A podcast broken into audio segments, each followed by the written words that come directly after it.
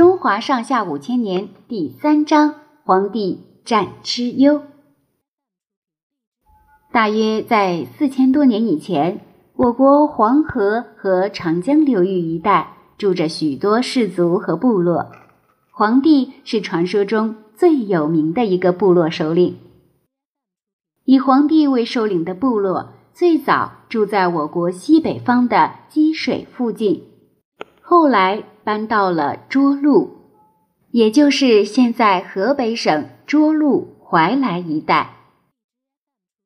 他们开始发展畜牧业和农业，定居下来。跟黄帝同一时期的另一个部落首领叫做炎帝，最早住在我国西北方江水附近。据说跟黄帝族是近亲，炎帝族渐渐衰落，而黄帝族正在兴盛起来。这时候，有一个九黎族的首领，名叫蚩尤，十分强悍。传说蚩尤有八十一个兄弟，他们全是猛兽的身体，铜头铁额，吃的是沙石，凶猛无比。他们还制造刀戟弓弩，各种各样的兵器，常常带领他的部落侵略别的部落。有一次，蚩尤侵占了炎帝的地方，炎帝起兵抵抗，但他不是蚩尤的对手，被蚩尤杀得一败涂地。炎帝没法子，逃到涿鹿，请求皇帝帮助。皇帝早就想除去。这个各部落的祸害，就联合各个部落，准备人马，在涿鹿的田野上和蚩尤展开了一场大决战。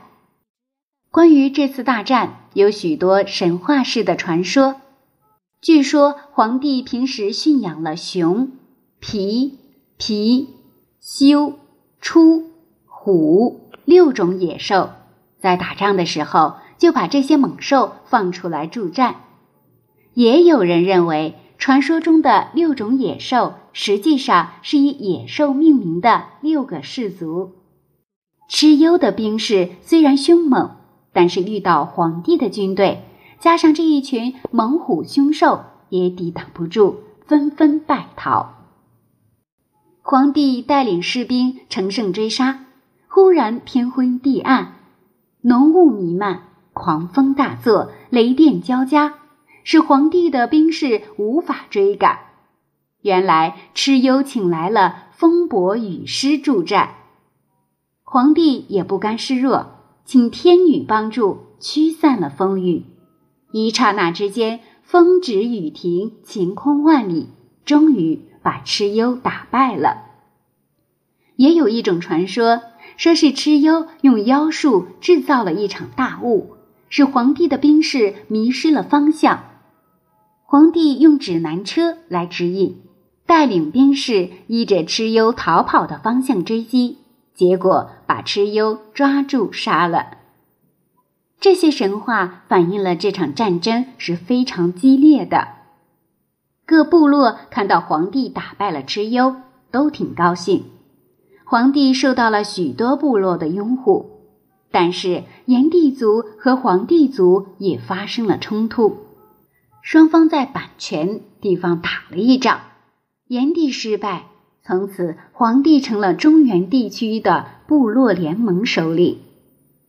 传说中的黄帝时代有许多发明创造，像造宫室、造车、造船、制作五色衣裳等等，这些当然不会是一个人发明的。但是后来的人都把它记在了皇帝账上了。传说皇帝有个妻子名叫雷祖，亲自参加劳动。本来蚕只有野生的，人们还不知道蚕的用处。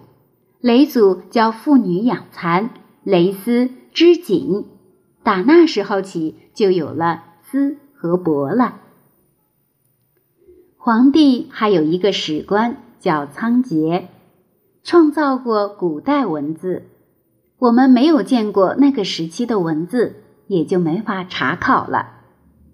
中国古代的传说都十分推崇皇帝，后代的人都认为黄帝是华夏族的始祖，自己是黄帝的子孙，因为炎帝族和黄帝族原来是近亲，后来又融合在一起，所以我们也常常把自己称为炎黄子孙。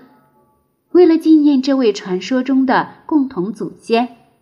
后代的人还在现在陕西黄陵县北面的桥山上造了一座黄帝陵。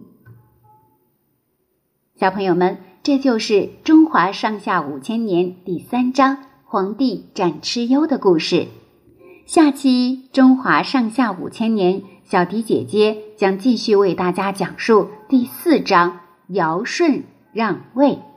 我们下期节目再见。